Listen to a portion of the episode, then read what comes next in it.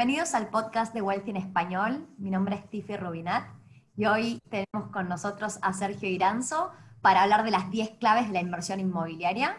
Sergio es el fundador de un canal de YouTube llamado Invernomics que se dedica a la bolsa, propiedades y criptomonedas y para este momento ya tiene más de 8.000 suscriptores.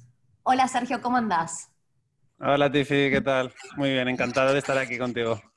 Muchas gracias por sumarte al episodio de hoy. Em, tenés muchísima experiencia y antes de arrancar con nada, quiero preguntarte cómo te metiste en el tema de propiedades. Pues lo curioso es que en España hay mucha cultura de, comprar propiedades, ¿no? Siempre ha sido un país de propietarios, no de gente que alquilaba. Y entonces en mi familia vi que mis padres compraban propiedades. Eh, lo que pasa es que no las alquilaban, simplemente se aprovecharon de esas compras por apreciación, por la devaluación de la moneda, ¿no? Aquí antes había otra moneda, antes del euro. Total, que fue una muy buena inversión, mejor que la bolsa, sin duda, para cualquiera que comprara. Y entonces siempre lo vi en mi casa como algo que se podía hacer. Luego empecé a estudiar un poco y un día leí Padre Rico, Padre Pobre, que es un libro muy famoso, ¿no? Y, entonces me empezó a cambiar un poco el chip sobre lo que el dinero significaba y, y entonces pues a partir de ahí ya hubo un momento que mis padres mis padres ayudaron a mis hermanas, yo tengo dos hermanas y un hermano, y, ayudaron a mis hermanas y a mi hermano a, introducirse un poco o a, ser independientes, ¿no? Y entonces una vez mis padres me preguntaron, ¿te podemos ayudar? ¿Qué quieres hacer? Y yo les dije, quiero comprar un inmueble pequeño y empezar. Entonces, pues digamos que me ayudaron a empezar y a partir de ahí yo pues ya empecé mi viaje de, los inmuebles. Buenísimo. Vos estás ahora viviendo en Valencia, en España, y tu primera fue ahí en tu ciudad, ¿verdad? Correcto, sí. Eh, la primera propiedad fue, fue las afueras de la ciudad, pero era una zona que yo conocía porque había ido al colegio por allí y entonces conocía muy bien la, zona y además sabía del potencial que tenía. Está, está a cinco minutos en coche de, la ciudad, con lo cual está muy, muy cerca. Luego ya las, otras inversiones sí que las he realizado en, la ciudad de Valencia, en, distintos, en distintas zonas y el plan es, pues eso, mi plan es comprar una propiedad cada cuatro años más o menos, porque tampoco me quiero... Soy una persona que cree mucho en la planificación financiera y en, y en lograr la independencia financiera, pero no, no quiero renunciar a mi vida en el presente tampoco. Entonces, quiero equilibrarlo un poco. Tiene mucho sentido, mucho sentido. Y también mencionaste el libro Padre Rico, Padre Pobre. Eh, así es como arranqué yo y en la temporada número uno del podcast de Wealth en Español, cuando ha surgido el tema de los libros, es el top uno es ese libro en realidad, ¿no? Así que para nuestra audiencia, no importa por dónde nos están escuchando, si no saben cómo arrancar un libro que se recomienda siempre es Padre Rico, Padre Pobre. Exacto. Yo digo que es el libro que, te, que es como la chispa, ¿no? Que hace falta para empezar. Luego ya hay que aprender, pero ese es el libro necesario para un cambio psicológico a lo mejor. Totalmente, totalmente. Hmm. Bueno, vamos a pasar a, a los 10 mandamientos de las inversiones inmobiliarias. ¿Cuál es tu mandamiento número uno? Pues para mí eh, realmente no están ordenados por importancia, creo que todos son muy importantes, pero elegí en, para el vídeo de YouTube que hice relacionado con esto que el dinero se gana en la compra. Y la razón por la que el dinero se gana en la compra es porque la apreciación de un inmueble, aunque puedes esperarla, puede depender mucho de cómo inviertas, de la zona y de cómo de bien puedas prever el futuro, lo cierto es que para mí siempre es un beneficio añadido. Entonces, yo siempre intento comprar propiedades un 20% por debajo de lo que estimo que es el valor de mercado y por eso es tan necesario conocer muy, muy bien tu mercado y, tu zona claramente, porque el objetivo final al final es construir equity, ¿no? Desde el momento que compras. Y entonces, para eso lo que tienes que hacer es comprar a un vendedor que está motivado por vender. No mm. puedes. Generalmente las mejores ocasiones o que yo he visto siempre han sido que se dan en situaciones especiales. Y situaciones especiales es gente que necesita vender por una herencia. En España, por ejemplo, las herencias hay que pagar impuestos en parte. Entonces, si hay muchos hermanos, es complicado ponerse de acuerdo y al final deciden deshacerse del inmueble. Lo mismo ocurre con cualquier tipo de divorcio, pero esto pasa en todas partes. Eh, entonces, hay un componente emocional también, la gente quiere separarse. Entonces, pues, digamos que hay situaciones que dan la oportunidad de comprar por debajo de mercado y esas son unas pero puede haber muchas otras más. Por ejemplo, cuando el inmueble está en mal estado o necesita una inversión fuerte, el propietario ya quiere deshacerse de ese inmueble porque igual no tiene la liquidez para hacerlo. Entonces, hay muchísimas, muchísimas situaciones donde uno puede ver que al final el, inmueble necesita, necesita ser vendido y yo creo que eh, hay que buscar mucho, hay que darle muchas vueltas a muchas piedras hasta encontrar esa oportunidad. No va a llamar la oportunidad, obviamente, a la puerta, hay que dedicarle tiempo y, ser más diligente que el resto. Totalmente. Y tengo dos cosas para aportar ahí. La primera es que esta regla, que estoy 100% de acuerdo, no solo aplica a las propiedades, porque en la bolsa es lo mismo, ¿no? Uno hace plata cuando compra, no cuando vende, porque tenemos que asumir que siempre vamos a terminar vendiendo al valor de mercado. Todavía no podemos vender más caro que el mercado, más que, el promedio. Entonces, esos descuentos es súper importante. Y yo, eh, cuando arranqué, arranqué em, comprando propiedades venidas abajo y, tal cual, como dijiste, era, puse montones de ofertas. De hecho, puse casi 35 ofertas para que me aceptaran dos. Eh, no fue fácil, tuve que tener paciencia. Eh, y lo que me di cuenta después es que ni siquiera tiene que ser los, las desesperaciones tradicionales, porque desde que empecé a trabajar en Wealthy me di cuenta que, por ejemplo, también hay desarrolladores que van a estar pasando por momentos donde necesitan sacarse la deuda de encima, por ejemplo, ¿no? Hemos tenido un, desarrollador que en realidad era un, un partnership entre dos y funcionó como un divorcio. Se estaban peleando y con separarse era como vendamos todo y estaban dando un 10% de descuento en cash que te devolvían la plata y realmente era un descuento en pleno COVID donde encima, claro, era, era abril, mayo y decís, qué bueno esto y jamás se me hubiera ocurrido que con propiedades nuevas puede pasar.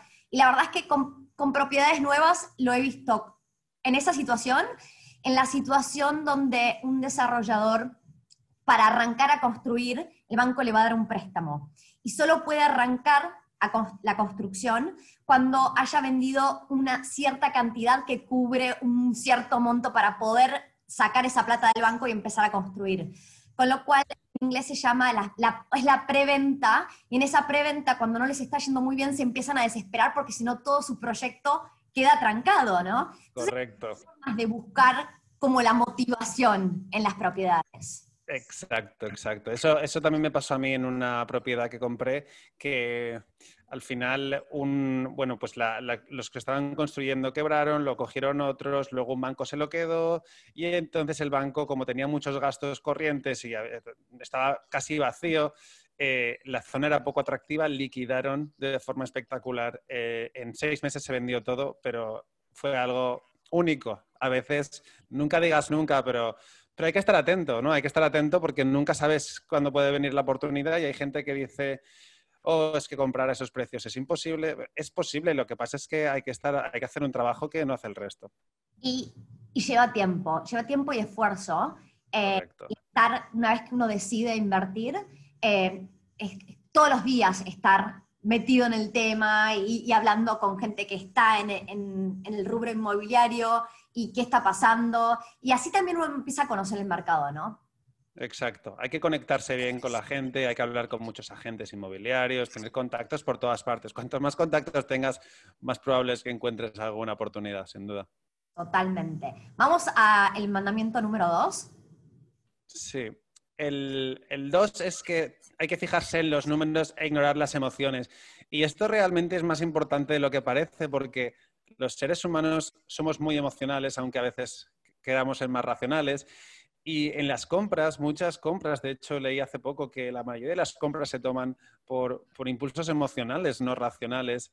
Y en el caso de un inmueble, al ser visto como una inversión, pero también como una especie de hogar, hay veces que uno puede perder realmente el, eh, olvidar la esencia de lo que realmente está haciendo. Entonces, eh, es muy importante que cuando uno compra lo vea como una operación comercial y aunque veamos un piso que sea muy, muy chulo, ¿no? que, que, tenga un aspecto que dices, Buah, es que este piso es muy bonito, Sí, pero quizás ese piso eh, podría ser un buen hogar, pero no, no, constituye una buena inversión. Entonces, yo no soy, hay muchas formas de invertir en inmuebles. Yo no soy de comprar los inmuebles más baratos em, en zonas así un poco marginales y tal y alquilarlos, porque yo también, la inversión inmobiliaria es, pasivo, pero hay cierta actividad, ¿vale? Entonces, yo prefiero inmuebles que sean buenos, correctos para alquilar, ¿vale? pero no irme a lo más bonito, porque claro, entonces ya pierdo la rentabilidad. Y hay que pensar que las inversiones en inmuebles, la diferencia entre un 5 y un 7 de rentabilidad son cientos de miles de euros al final de, la vida útil del inmueble. Entonces, hay que tener en cuenta que los números siempre tienen que determinar tu decisión de inversión. Totalmente. Y en Wealthy yo me la paso hablando con clientes eh, todos los días y la verdad es que es bastante complicado cuando la persona dice, bueno, pero quiero hacer las dos, quiero vivir y quiero que sea una inversión. Y la verdad es que para mí mi regla de oro es hacer una cosa y hacerla bien. En el momento que uno piensa, ah, pero yo voy a tener que vivir ahí, quiero estar cerca de mi trabajo, y quiero tener una cierta cantidad de cuartos, y quiero que estar cerca de mis amigos, aunque uno quiera ser racional, los componentes emocionales tienen un peso gigante en esa decisión. Entonces hay mm. mucho cuidado. Entonces mi, mi primera pregunta es, ¿es una inversión o es tu hogar? Y si es tu hogar, hacelo bien. Andé y viví donde vos quieras, pero no intentes hacer un poquito de los dos, donde no terminás con, con el lugar donde compraste, ni es una buena inversión, básicamente. Correcto, correcto. Hay que, la claridad en la vida es muy importante. Empezar por entender qué quiero comprar. Una inversión en mi propio hogar. Esa es la primera pregunta. Vamos a la regla número tres. La tercera es súper importante para mí y es que la inversión inmobiliaria eh, es un mercado imperfecto y local. Esto es súper importante porque la bolsa es un mercado muy eficiente. Puede haber eh, acciones infravaloradas o no, pero es muy complicado encontrarlas y, el mercado, digamos que reacciona y más ahora con la tecnología que hay con los algoritmos de forma muy, muy eficiente. Con lo cual, batir al mercado generalmente es casi imposible para la gran mayoría, incluso de la gente que se dedica a ello. Entonces, no tiene sentido digamos, comprar acciones eh, concretas y lo mejor para cualquier persona en general sería comprar un índice, ¿no? O un fondo. Pero bueno, aquí de lo que hablamos es que es justamente lo contrario. Si le dedicas el esfuerzo, eh, esa es la recompensa que tiene este sector y por eso puede ser tan rentable. Y es que tú puedes tener datos medios del mercado, datos medios de la provincia, datos medios de la ciudad, incluso datos medios de un barrio pero es que cada, cada persona que tiene un inmueble es un mercado distinto y cada persona, como hemos hablado ya antes, tiene una situación especial que puede hacer que necesite vender ese piso por debajo de mercado por mil circunstancias. Entonces, esto es muy importante y por eso para mí es súper importante que tengas claro que si le dedicas tiempo y esfuerzo, es probable que encuentres algo, pero no va a ser fácil. En la vida, lo que, en la vida todo lo que vale la pena no suele ser fácil. Entonces, aquí lo mismo, y, hay que aprovecharse de esa imperfección del mercado y de esas ineficiencias que suceden cada cierto tiempo. Exactamente, y cuando, cuando la gente sigue eh, las recomendaciones del tío, que lo que habló en el asado, o lo que dice el diario, o lo que sea, pero todo el mundo puede hablarla. Dar opiniones es gratis, ¿no? Eh, correcto. Dejarse llevar eh, sin hacer cada uno su propia búsqueda o sin hablar con gente que realmente es experta. Incluso a veces los expertos se pueden equivocar, ¿no? Pensemos que ni, el tío ni el que escribe el artículo del diario es experto en la inversión en propiedades, básicamente. Desde luego, desde luego. nada sustituye el trabajo. Exacto, exacto. Bueno, vamos a la regla número cuatro. También para mí muy importante, muy, muy importante. Y es que eh, el inquilino es tan importante o más a veces que, la propiedad que tienes. Y esto, esto es una cosa que un día, no sé por qué se me ocurrió, y es que estaba pensando en qué le da eh, valor a un activo, ¿no? Y en este caso, a la inversión inmobiliaria realmente tiene valor porque consigue rentas, pero las rentas no las paga la propiedad, las paga el inquilino. Lo cual quiere decir que el inquilino es una parte muy, muy importante y por eso hay que tener mucho cuidado porque es uno de los mayores errores que yo veo es que la gente se precipita a la hora de elegir el inquilino que busca. Entonces, yo tengo una teoría, y ya lo he explicado un poco antes, en cuanto a qué tipo de inmueble compro. Yo compro inmuebles o que son o que pueden ser transformados en lo que yo llamo una joya. Es muy importante que tú siempre puedas decidir entre inquilinos, no que te veas forzado a elegir a un inquilino, porque de lo contrario puedes meter a alguien que no deberías meter.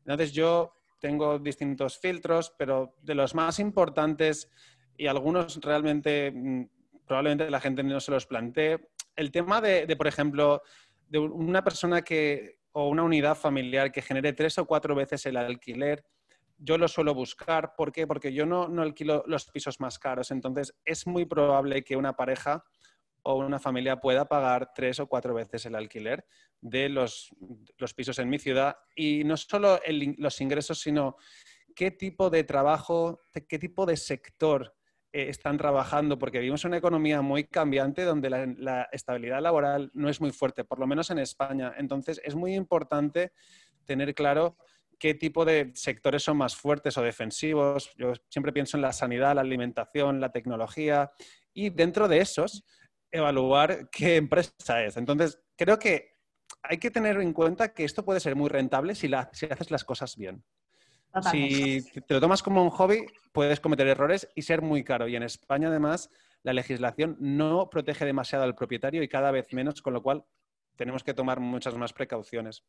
Otra cosa que para mí es importante, que quizás esto la gente igual no se lo plantea, es el tema del aseo y la higiene de las personas que vienen a ver el piso, porque un piso puede ser destrozado por un mal mantenimiento ¿no? de, de, limpieza, de salubridad en general. Y entonces, para mí, eh, la gente que se cuida y la gente que, viste bien, no me refiero con marcas caras, sino que viste bien, que está limpia, que está aseada, ¿no? Es un reflejo un poco de sus hábitos. Y entonces también me da a entender que van a limpiar los baños, las cocinas y todo este tipo de cosas, ¿vale? Es importante. Y luego también importante para mí que no regateen en la negociación demasiado. Yo intento ofrecer pisos buenos, con lo cual cuando alguien me regatea, de alguna forma me dice que primero no valora demasiado la propiedad y si la valora es una persona que yo definiría como muy negociadora. Y yo entiendo que negociar es algo bueno, pero cuando yo soy la otra parte, lo que quiero es alguien que no me dé muchos problemas. Y para mí esto es importante porque luego en un inmueble uno de los mayores problemas es la gestión de cuando ocurren cosas, quién paga ciertas cosas que estén en un área gris, ¿no? Entonces, si estás con un negociador como inquilino, te lo va a pedir todo, entonces no quiero ese tipo de trabajo constante. Quiero alguien que valore la propiedad, porque entiendo que alquilo propiedades con valor superior a la media, y entonces, de esta forma, pues me causaría un poco un perjuicio o perder demasiado tiempo. Y por último, en cuanto a inquilinos, mantener una relación cordial pero no, no convertirse en, amigos. Y esto eh, puede ser peligroso porque eh, puede ocurrir, de hecho ocurre en muchas ocasiones, y aunque te lleves muy bien, yo tengo buena relación, sobre todo con unos inquilinos que tengo, hay veces que tienes que separarte porque de lo contrario eh, puede crearse una situación un poco de amistad y ahí ya se pierde la esencia que es una relación comercial. Entonces, cuando ocurran ciertas cosas, te puedes saber a ti mal, puedes sentirte mal porque, bueno, bueno, va, lo, voy a pagar yo, aunque no me toque. Entonces ya deja de ser algo comercial y al final esto es un negocio. Ambas partes tienen que salir ganando, pero nunca hay que perder eh, de vista porque invertiste. Sí, se vuelve más emocional que racional, básicamente.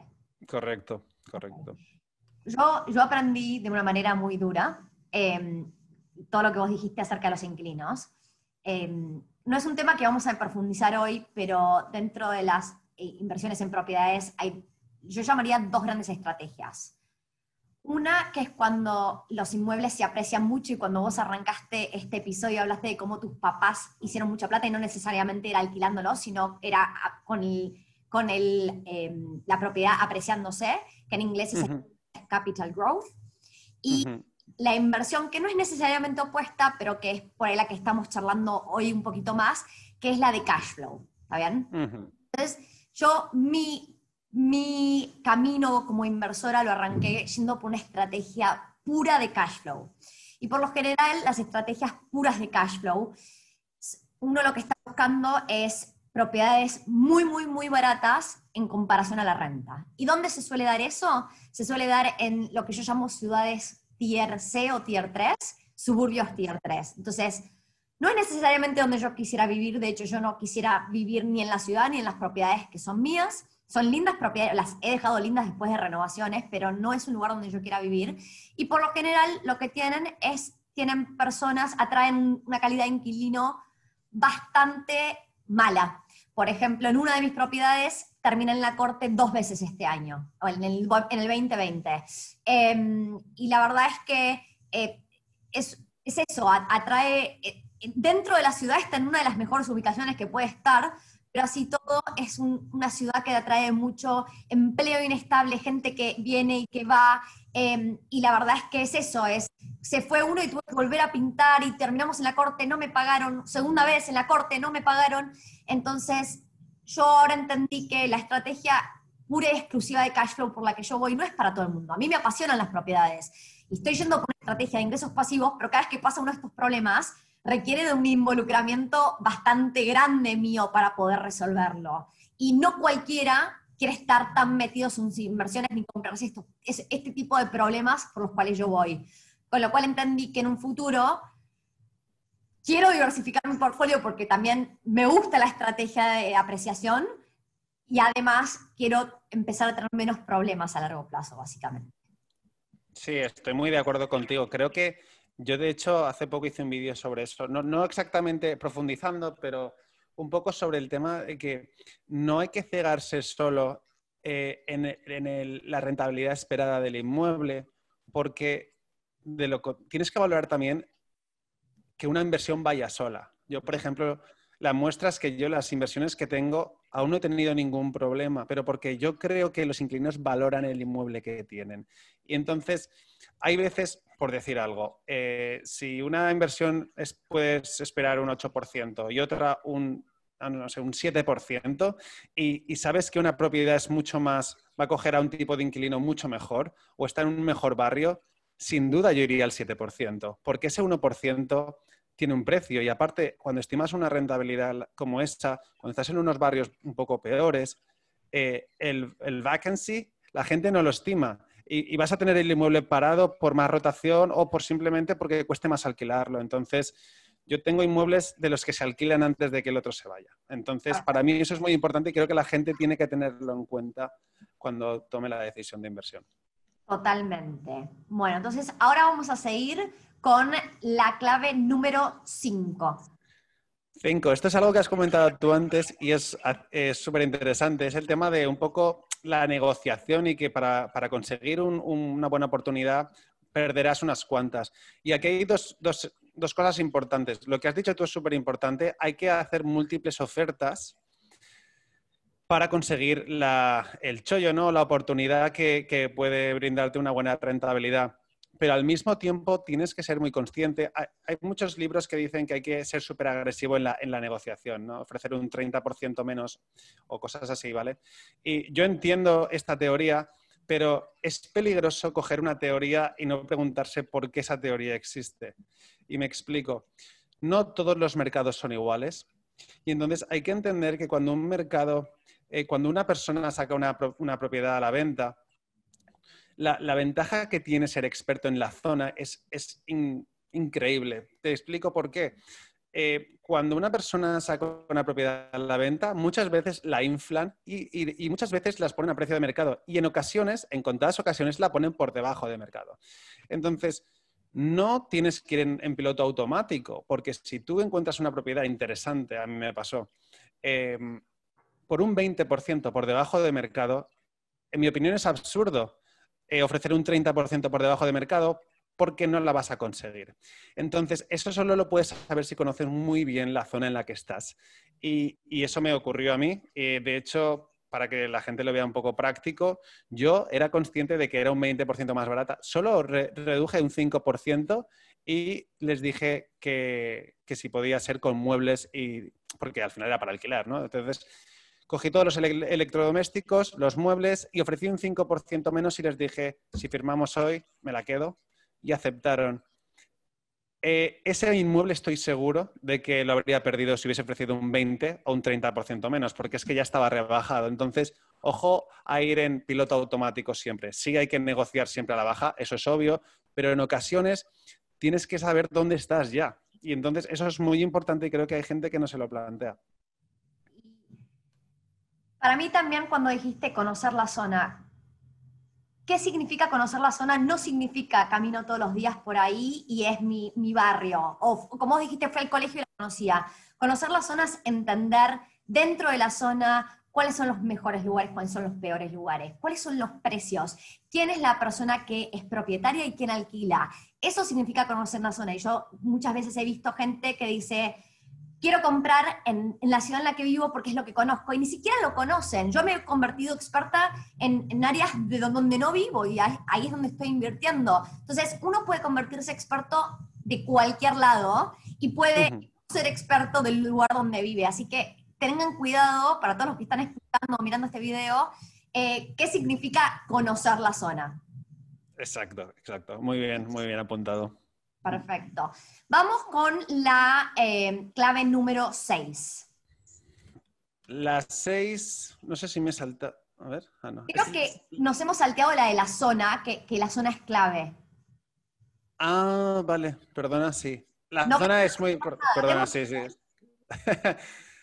Importantísimo. ¿Qué es más importante, la zona o el inmueble? Esta es, esta es una pregunta que realmente tiene. Mi respuesta es que la zona es más importante pero como todo hay que ir eh, de forma gradual, ¿no?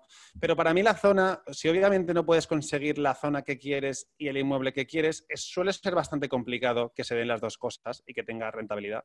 Con lo cual, si hay que elegir una cosa, la zona para mí es más importante por dos razones. Eh, eh, la primera es que en una situación de crisis, una situación donde la economía va hacia abajo, el, barrio, si no es un buen barrio, vas a tener un problema de cierre de negocios, eh, gente en ese barrio perdiendo empleos, es decir, hay una degradación del barrio y entonces por eso yo suelo centrarme en, barrios de rentas medias, no solo ir a rentas bajas. Sé que hay gente que lo hace, pero para mí, como ya he explicado antes por algunas razones, yo prefiero buscar siempre barrios que aunque haya crisis, estas personas son las típicas que pueden mantener el empleo. Sería la clase media, no media baja, sino media, media alta, ¿vale?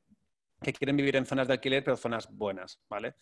Esa es la primera. Y la más importante para mí es que al final, em, como todos sabemos, lo que se aprecia en, el, en real estate es, es, el suelo, ¿vale? Porque las propiedades se deprecian por el uso, la amortización del inmueble. Entonces, lo que ocurre es que si tú tienes la parte buena, la parte que, va, que tiene valor, eso se va a ir apreciando y luego tú ya cuando puedas, igual no cuando haces la compra, pero igual a los 10 años puedes reinvertir el cash flow que has obtenido y dejar la casa perfecta, hacer una, renovación, una reforma perfecta. Y tienes entonces lo que ya he dicho antes, lo de la joya. Es un buen barrio y un lugar donde todo el mundo quiere vivir porque está seminuevo, nuevo y es muy, muy atractivo. De esa forma el inmueble quedará vacío muy, muy pocas veces y de esa forma yo creo que es la mejor forma de enfocarlo. Es cierto, quiero apuntar aquí, que en ocasiones las zonas también en real estate, la visión de futuro es bastante importante, porque eh, esto ha ocurrido en mi ciudad mucho. Hay barrios que prácticamente se han duplicado en cinco años, pero porque están en mitad de transformación, en mitad de ese punto de inflexión donde ya ves que, el barrio se está regenerando y está ubicado en un buen sitio, simplemente que digamos que eh, la gente que vivía ahí no era la gente más deseable. Entonces, una vez eh, un barrio empieza a regenerarse, yo no suelo anticiparme porque nunca sabes cuánto puede tardar, pero una vez empieza a ver las primeras señales, más servicios, mejores infraestructuras, más construcción nueva, más rehabilitación de fachadas, todo este tipo de cosas, es cuando es muy, muy, muy buena oportunidad comprar en esos sitios porque vas a construir mucha apreciación en forma de, valor de la propiedad, pero también en las rentas. Las rentas van subiendo y esas suelen ser generalmente las mejores inversiones, yo creo. Son cuando eres capaz de ver lo que hay gente que todavía no ha visto. Exactamente, es poder ver lo que otros no ven y mm, en, inglés esa palabra se usa que se llama gentrification y cuando nosotros empezamos a ver em, en ciertos, em, ciertas áreas que empiezan a abrir esos cafés, restaurantes, em, lugares donde se empiezan a convertir en un destino. La gente desde otro lugar viaja hasta ese para ir a, ser parte de la experiencia y empiezas a ver que empiezan a ver más jóvenes sin, sin que sea discriminatorio, pero empieza a haber una comunidad gay, por ejemplo. Siempre está en la vanguardia, ¿verdad? Entonces, sí. todos indicadores de que esa área que por ahí ahora no tiene la mejor calidad de, inquilino, se está transformando y que en un futuro va a valer mucho, mucho más. Correcto, estoy totalmente de acuerdo. También algo que yo he visto y, que fue uno de mis criterios en una de las propiedades, dos de las, de las casas que compré en realidad, em, son en una ciudad, la ciudad está sobre un río y desemboca en el mar. Y el área más fea de la ciudad era justo la parte que entra, donde da el mar, porque era pasando la zona industrial y donde se juntaban bandas em, y había muchas peleas callejeras y no está resuelto el problema. Pero ¿qué pasa? La ciudad se está expandiendo y, ahora todo el mundo quiere estar enfrente del mar.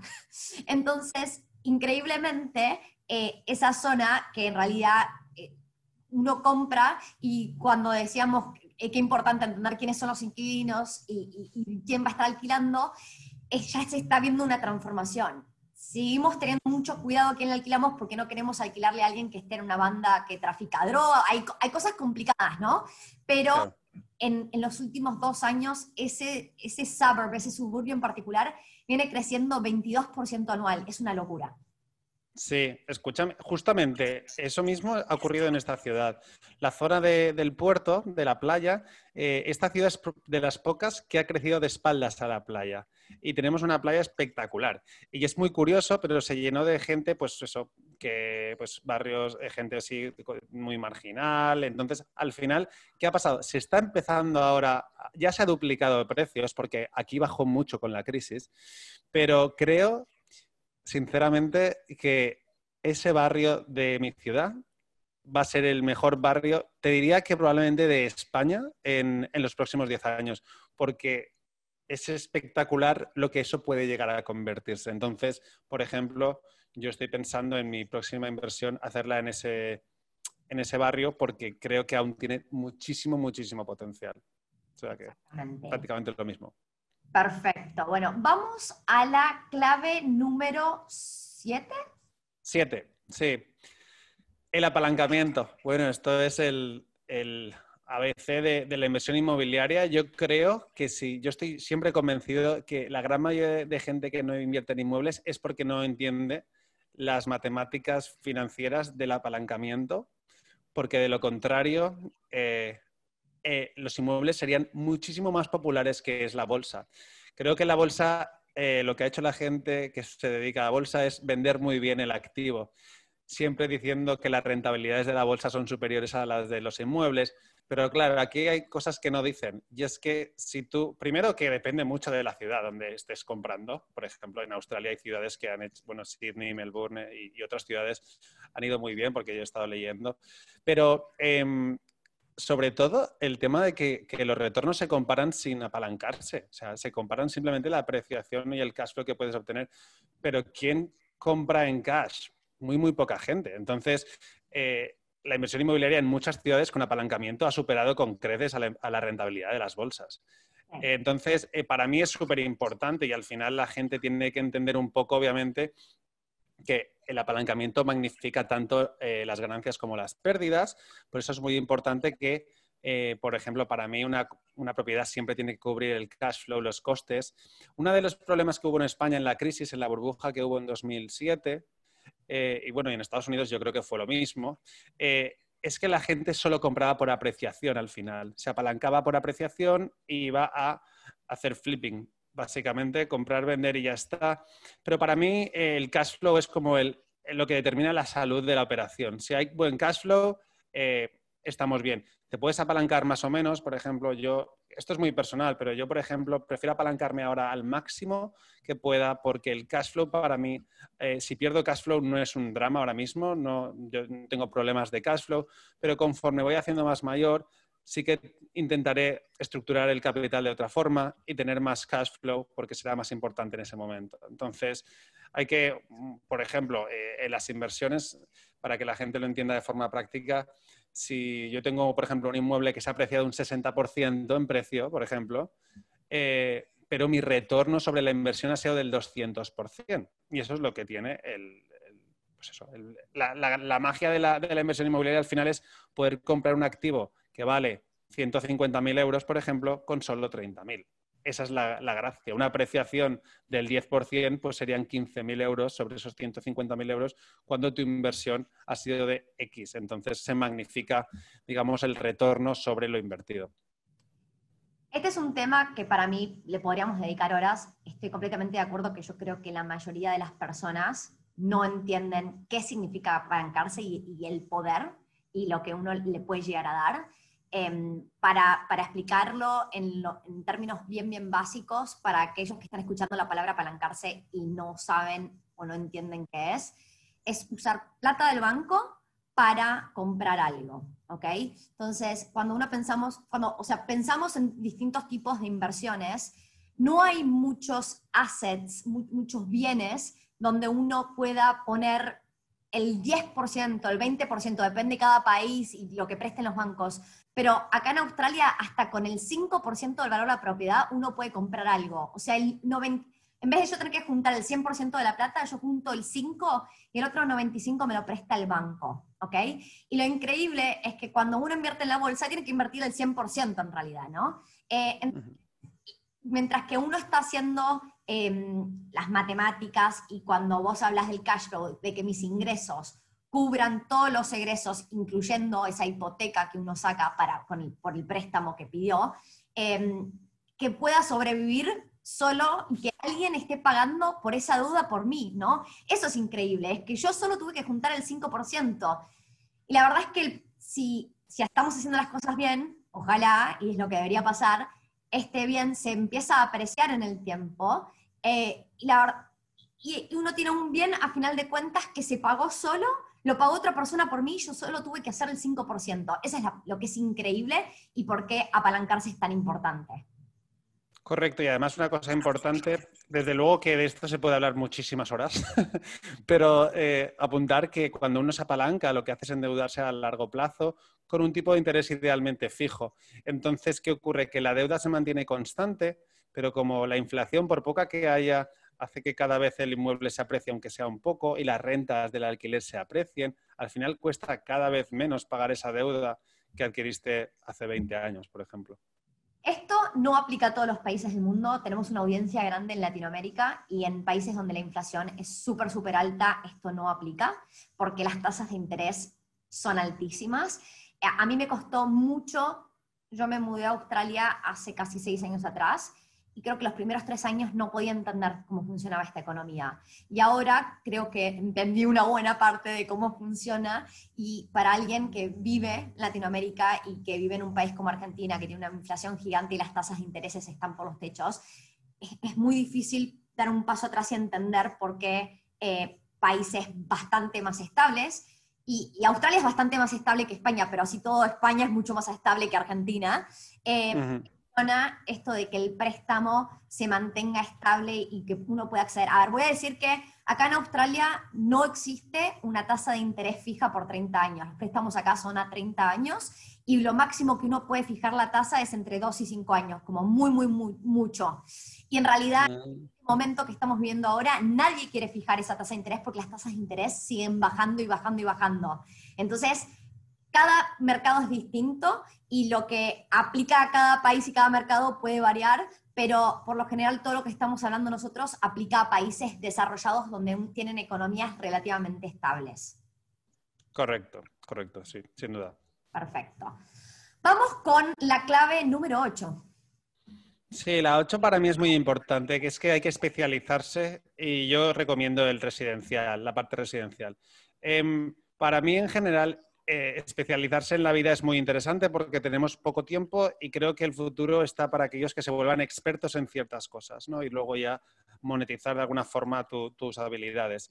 Entonces, eh, en cuanto a inmuebles, eh, es muy complicado por el tiempo, porque al final un inmueble, la, inversión inmobiliaria es genial una vez la haces, pero previo a ello hay un trabajo importante. Entonces, si tienes que conocer distintos mercados, distintas ciudades, incluso distintas zonas dentro de una ciudad grande, eh, realmente no va a tener demasiado sentido. Es, mucho mejor que empieces enfocándote en eh, cierta zona y la estudies a fondo y seas experto y sepas cuál es el precio de mercado, porque te has movido bien, porque has preguntado mucho, porque has hecho ofertas y todo esto que ya hemos hablado.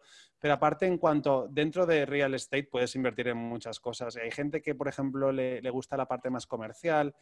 Y, por ejemplo, yo, mi opinión sobre el comercial es que depende muchísimo de qué zona es, Mm, es un mercado que es más difícil de estimar porque la, economía es cada vez más digital, no sabemos qué tipo de, demanda va a haber, pero en cambio todo el mundo va a tener que vivir en algún sitio. Entonces, ¿para qué complicarse innecesariamente cuando la rentabilidad, por lo menos aquí en España, entre uno y otro no es muy distinta?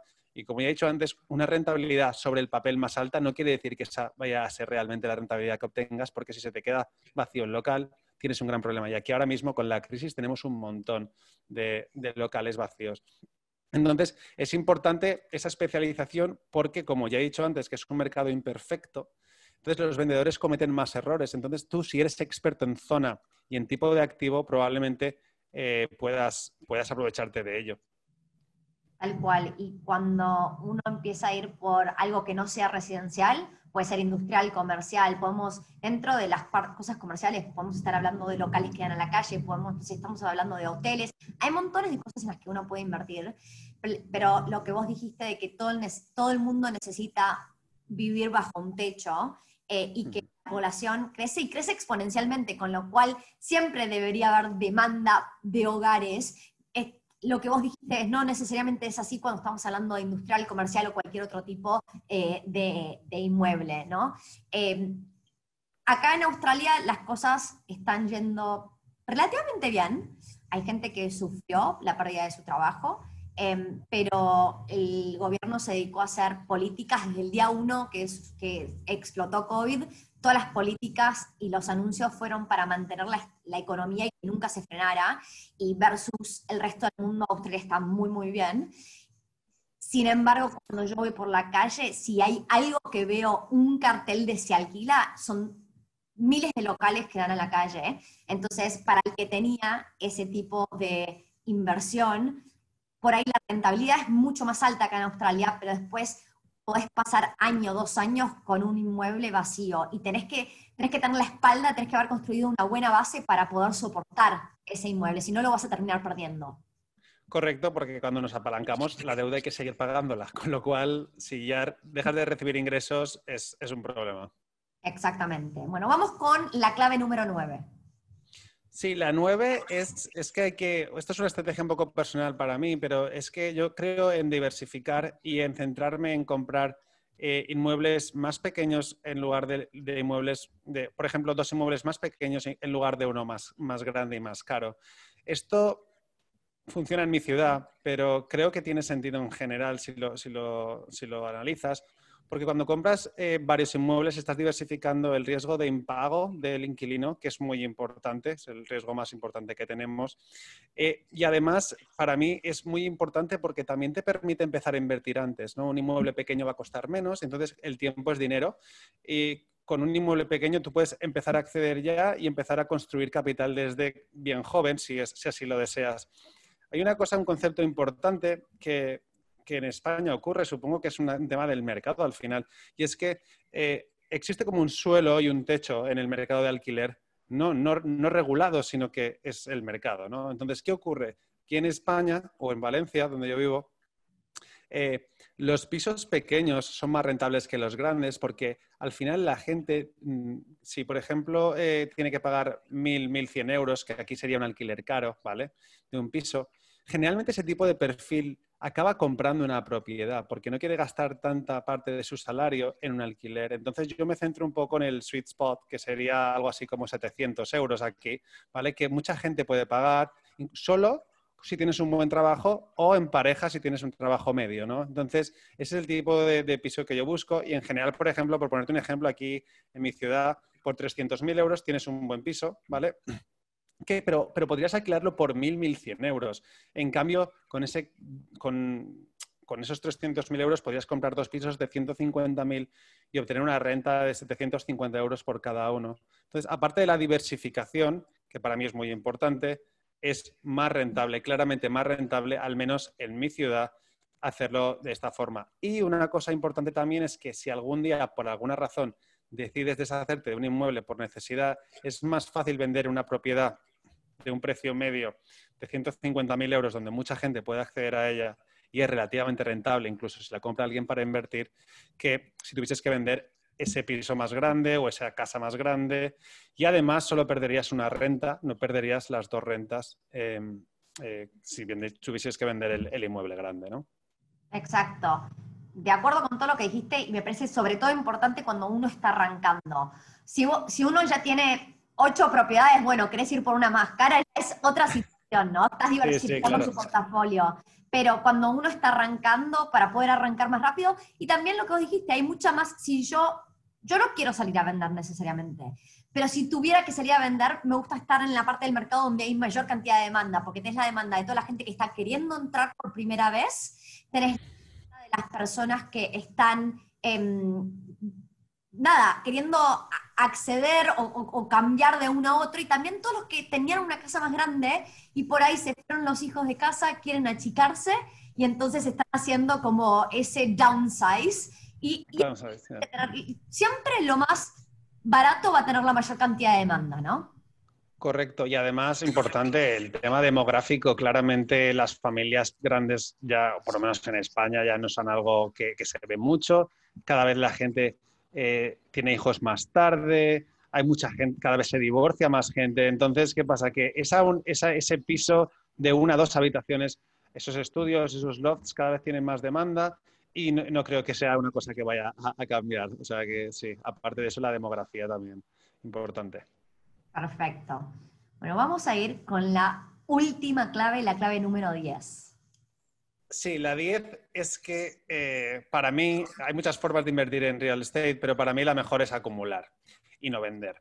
Eh, en general, si quieres alcanzar la independencia financiera, pues obviamente va a depender o semi, una independencia. Yo, por ejemplo, no, sé que no voy a dejar de trabajar nunca, porque me encanta mi trabajo, mis, mis, actividades distintas que tengo. Entonces, yo quiero seguir trabajando, pero sí que es cierto que yo quiero que cuando tenga 50 años, que aún seré bastante joven, eh, poder, si quisiera, dejar de trabajar o por lo menos vivir muy bien gracias a las rentas eh, adicionales que tenga. Entonces, eh, si, tienes eso claro, obviamente no tienes que vender propiedades, generalmente porque en cuanto a impuestos es, es, un desastre, por lo menos en España, con lo cual no tiene mucho sentido, sobre todo porque cuando alquilas un inmueble tienes que fiscalmente vas amortizando, lo cual es muy ventajoso cuando lo tienes alquilado, pero luego si tienes que venderlo, eso cuenta como que resta el valor, entonces la, ganancia es muy grande, entonces pagas muchos impuestos, alrededor de un 20% en España. Entonces, por ello lo mejor es no vender, salvo obviamente casos de necesidad extrema, clara burbuja, también me plantearía vender en una clara burbuja si la identificase en base a indicadores claros. Y y la única excepción donde me planteo mm, vender es, si es una propiedad, esto se hace mucho en Estados Unidos, es una estrategia bastante común, es la de trade up.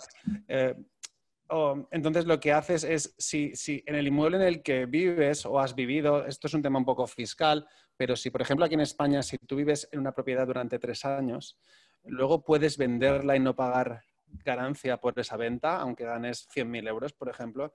Y entonces puedes utilizar esto para hacer un upgrade, ¿no? Digamos, y irte a una mejor casa, una mejor propiedad, donde veas tú que puedes obtener una buena rentabilidad. Aquí el tema es que no es tan sencillo en el sentido de que cuando te vas a una casa más grande, más cara, por lo que hemos hablado antes, probablemente la rentabilidad no sea mejor de la que ya estabas obteniendo. Entonces, para mí la única eh, opción para hacer eso es una, si quiero comprar el hogar donde vivo, ¿vale?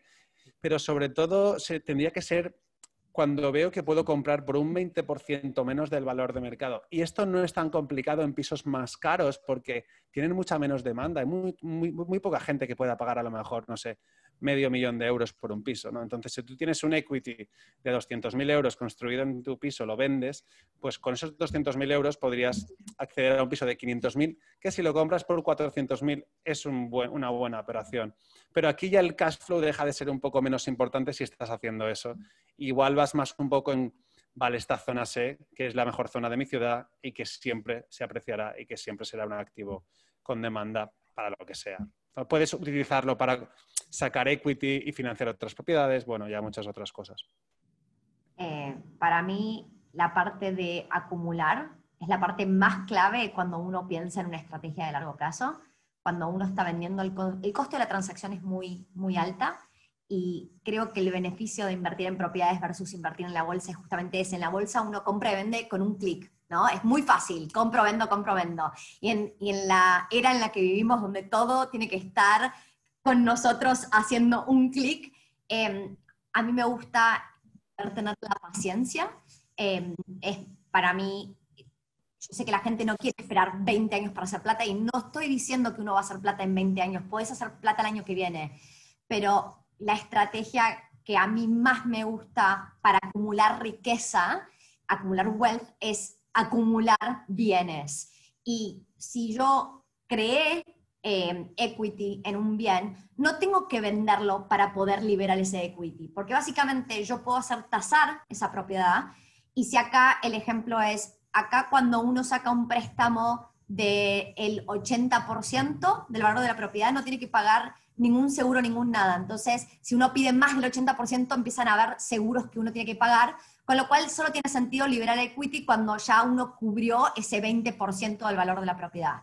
Si las propiedades vienen aumentando en valor un montón en ciertas ciudades en Australia, el valor se duplicó, entonces yo voy, le pido al banco que me evalúe la propiedad que me preste el 80%. Puedo pedirlo con el mismo banco o con un banco distinto, pero siempre tengo que pagar la deuda anterior. Y esa diferencia en plata es por ahí mi depósito para mi siguiente propiedad. Y ahí es donde yo creo que uno, una, la propiedad más difícil que uno va a comprar es la primera. Por la falta de experiencia, porque uno tiene todos los miedos. Una vez que uno lo hizo una vez y le salió bien, bueno, vamos de vuelta. La primera es la más difícil, pero encima, con la primera que uno hace realmente bien, ya empieza a ser más fácil tener la plata para la segunda, para la tercera, para la cuarta. Así que, como vos dijiste, ¿cómo, ¿cuándo yo consideraría vender una propiedad? Para mí una propiedad lo trato como un negocio. Si no está performando y pienso que con esa plata puedo hacer algo que performe mucho mejor, entonces voy a ir a venderlo. Y en cada país hay leyes distintas. Yo sé la, la, ley que hay en Estados Unidos, donde si uno vende y dentro del mismo año compra algo que es un upgrade, entonces no paga impuesto a las ganancias. Acá en Australia, si uno vive en la propiedad, lo mismo que en España, eh, después no tiene que, cuando la vende no tiene necesariamente que ganar, pagar impuesto a las ganancias. Pero bueno, en fin, a, a lo que voy es, solo lo vendo si no performa. O tiene que haber un motivo particular. Si no, acumulo. Sí, correcto. Ah, creo que hay que, hay que acumular. Lo que has dicho es súper importante. Eh, yo he invertido en bolsa desde hace 10 años y uno de los mayores problemas, incluso aunque yo tenga una mentalidad en mi vida muy a largo plazo, es que para mí el principal problema de la bolsa es algo que se suele considerar una ventaja y es la liquidez. es que es muy fácil vender y entonces es muy emocional. A mí lo que me encanta del real estate es que yo no veo cada día en mi móvil el precio del inmueble. Entonces, yo veo que estoy construyendo equity y que puedo tener más o menos cash flow en función de cómo estructure la operación. Y, ya está. Entonces, es muy, me da mucha tranquilidad, ¿no? Entonces, es una gran forma de acumular riqueza y no cometer errores, porque, como has dicho, eh, tanto la compra como la venta eh, se pagan muchos impuestos y muchos gastos. Entonces, lo lógico es que no, no hagas eso. Y como tú bien has dicho, no hace falta vender una propiedad eh, para obtener financiación adicional. Aquí en España es mucho más restrictivo que en Estados Unidos y en Australia el tema de sacar equity de un piso. No te darían con un 80, no te darían... Tendrías que tener, por ejemplo, la propiedad pagada a la mitad. Pero bueno, que no pasa nada, que puedes, quizá por ejemplo las estrategias tan agresivas que se siguen en Estados Unidos, de comprar inmuebles muy muy rápido porque lo que hacen es sacar equity y todo esto, y aparte la apreciación, digamos 10 años muy buenos ¿no? en ese mercado, Aquí en España es más lento, pero para mí no es un problema, es simplemente pues es otro tipo de mercado y ya está. Quizá en el futuro yo siempre pienso que habrá una burbuja de nuevo en algún momento porque siempre ocurren. Y, lo que has comentado, que quería comentarlo antes y se me ha olvidado, es que aquí en España es mucho más difícil comprar con un 5% de entrada, ¿no? Aquí suelen pedir más. 10, eh, o sea, si compras bien, normalmente un 10% de entrada es necesario, pero en general tienes que tener un 25 un 30%. ¿Qué ocurre? Que mientras esto siga así, los precios en España no se disparan. Yo sé que llegará el momento, y será cuando ocurra la burbuja aquí, que todo el mundo pueda comprar al 95%. Porque una de las principales razones por las que en Australia y en Estados Unidos los precios suben tanto, no es solo que la economía sea mejor, sino que la, la forma de entrar es mucho más fácil. Entonces, mm. eso cambia las reglas del juego y es lo que pasó aquí en 2008. Y sé que volverá a pasar porque los humanos cometemos los mismos errores varias veces. Entonces, cuando eso ocurra, cuando haya ya ese tipo de facilidad de crédito, entonces en esos momentos es donde habrá que evaluar si quizá hace falta vender algo o no, o bueno, ya tomar decisiones en base a las alternativas de inversión. Pero eso es un punto muy importante sobre cómo funcionan los mercados. Buenísimo. Bueno, acabamos de cubrir las 10 claves de la inversión inmobiliaria. Te voy a hacer la última pregunta, que es la que hago en todos los episodios del podcast. Tengo un par de sirenas alrededor. Em, la pregunta es, ¿qué significa la palabra riqueza en inglés wealth para vos? Para mí la riqueza es libertad. No, no, yo soy una persona que, aunque planifico mucho financieramente mi vida, le doy poco valor al dinero. Para mí el dinero son semillas que cuando las, las recibo sé que tengo que plantarlas. Así que soy consciente de que el gasto excesivo nunca me va a permitir esa riqueza que al final lo que tú persigues cuando acumulas bienes no es acumular por acumular, es que eso te permita llevar la vida que tú quieras, tomar las decisiones que tú quieras y ser libre de tu gobierno, tu, tu trabajo, tu empleador o cualquier otra cosa. Entonces, decidir qué hacer en cada momento. Para mí, la riqueza, yo no nunca seré una persona que acumule dinero en el banco, y, porque no, me, no, no, le encuentro el sentido, ¿no? Aparte de que financieramente es un desastre, no, no soy materialista. Entonces, para mí, e, eso es la riqueza, la libertad de decisión, de poder decidir qué hacer y además dónde vivir. Puedes irte a otro país, puedes, no sé, es, opciones. Para mi riqueza es obtener libertad de, poder decidir.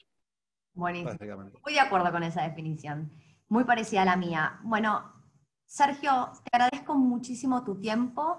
La verdad es que me pareció que fue un, un súper buen episodio donde, a pesar de que no es que agarramos un tema y nos metimos de profundo, cubrimos montones de cosas, te agradezco muchísimo.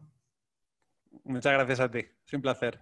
Y para todos los que están escuchando este podcast o mirando el video, si están en YouTube, que se suscriban al canal. Sergio tiene su canal, Invernomics. ¿Lo estoy diciendo bien? Correcto, Invernomics. Así que también pueden seguirlo a él. La verdad es que yo estuve viendo varios de sus videos y me parecieron buenísimos. Si lo están siguiendo en Spotify, suscríbanse al podcast en Spotify. Y hasta la próxima. Hasta luego.